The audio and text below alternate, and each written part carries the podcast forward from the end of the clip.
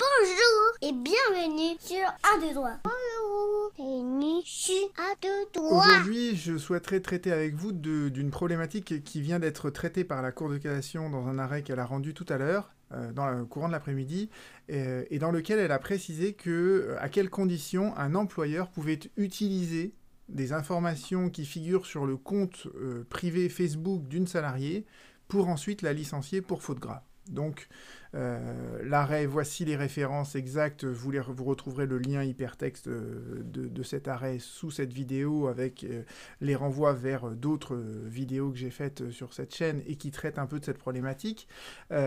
Voyons brièvement donc quels sont les faits pour bien comprendre sur quoi la Cour de cassation a été amenée à statuer et quelle est la solution qu'elle a retenue. Alors les faits sont finalement assez simples. Euh, vous aviez une salariée qui travaillait chez Petit Bateau. Euh, le nom de l'entreprise n'a pas été anonymisé. Euh, elle travaillait donc euh, chez Petit Bateau et elle a eu connaissance en fait d'une collection euh, printemps-été et, elle a, et cette collection en fait elle n'avait été divulguée que aux commerciaux de Petit Bateau. Elle n'avait pas encore été divulguée à la presse, elle n'avait pas été encore divulguée au public. Donc c'était considéré comme étant une information confidentielle. Et elle a pris une photo en fait de cette collection et elle l'a publiée sur son compte Facebook qui est un compte privé. Et euh, une de ses collègues euh, avec qui elle était amie sur Facebook a vu euh, cette photo, elle a rapporté cette information à l'employeur et l'employeur a licencié la salariée pour manquement à son obligation de confidentialité. Donc évidemment la salariée va contester ce licenciement devant le Conseil de prud'homme puis la Cour d'appel qui retient l'existence d'une faute grave et la salariée se pourvoit en cassation. Et devant la Cour de cassation, il y a deux questions euh, qui se posent. La première question, c'est de savoir est-ce que la preuve qu'a obtenue l'employeur, est-ce qu'il l'a en- obtenue de manière loyale? Donc en fait, c'est la question de la loyauté de la preuve qui se pose d'abord. Et une fois qu'on a réussi à trancher cette question, une fois qu'on a déterminé que cette preuve qu'a obtenue l'employeur, il l'a obtenue de manière loyale, se pose ensuite la question de savoir est-ce qu'il peut l'utiliser en justice, est-ce qu'il peut la produire devant un juge Et la Cour de cassation répond à ces deux questions. Sur euh, la question de la loyauté de la preuve, la Cour de cassation se contente de rappeler une solution qui est assez euh, constante dans sa jurisprudence et qui est que l'employeur ne peut pas avoir recours à un stratagème pour recueillir une preuve.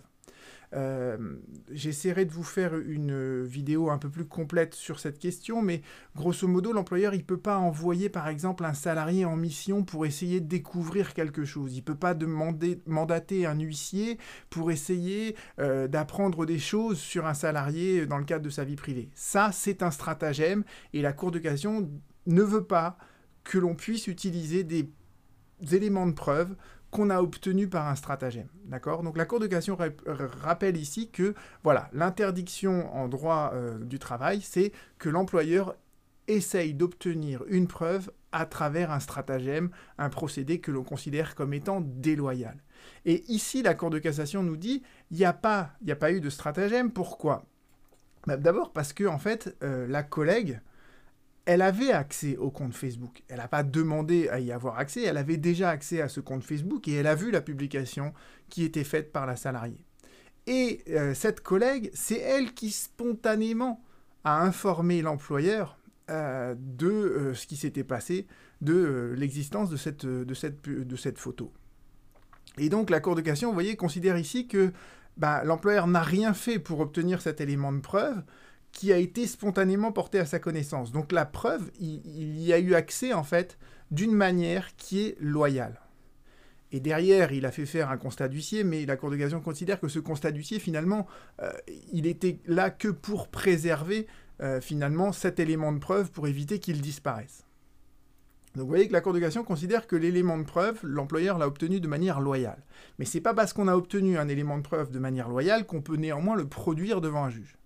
Et à cette deuxième question, la Cour de cassation rappelle en fait ce qu'on appelle le droit à la preuve. Alors j'avais fait une vidéo tout au début de cette chaîne sur cette question. Alors euh, c'était une vidéo, euh, euh, que j'avais faite à l'époque sans très bien, enfin avec des connaissances techniques qui étaient beaucoup moins évoluées que celles que j'utilise maintenant et qui ne sont toujours pas très évoluées. mais voilà, je vous renvoie à cette vidéo parce que finalement la solution de la Cour de cassation, elle reste la même. Le droit à la preuve, en fait, l'idée qui est derrière, c'est que voilà, le droit à la preuve, ça fait partie du droit d'ester en justice, le droit de pouvoir aller devant un juge.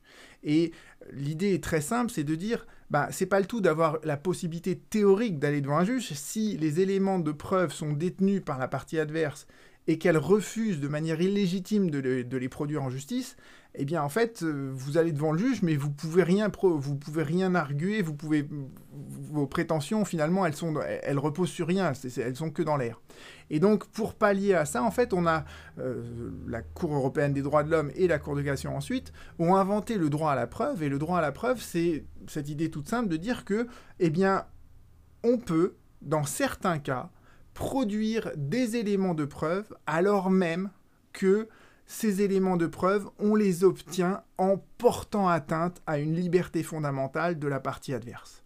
Et là, en l'occurrence, cette liberté fondamentale, c'est le droit à la vie privée. Donc l'employeur peut produire, peut utiliser un élément de preuve qui résulte d'une atteinte à la vie privée du salarié, mais pour cela, il y a deux conditions qui doivent être remplies.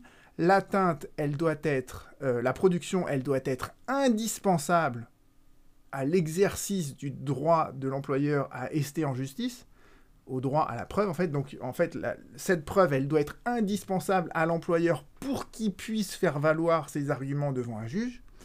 Première condition. Et deuxième condition, il faut que l'atteinte à la vie privée du salarié, elle soit proportionnée au but qui est poursuivi par l'employeur. Et on va voir qu'il y a ce contrôle de proportionnalité entre la liberté fondamentale du salarié, l'atteinte à sa vie privée et un but légitime de l'employeur, et la Cour de cassation va nous dire quel est ce but légitime.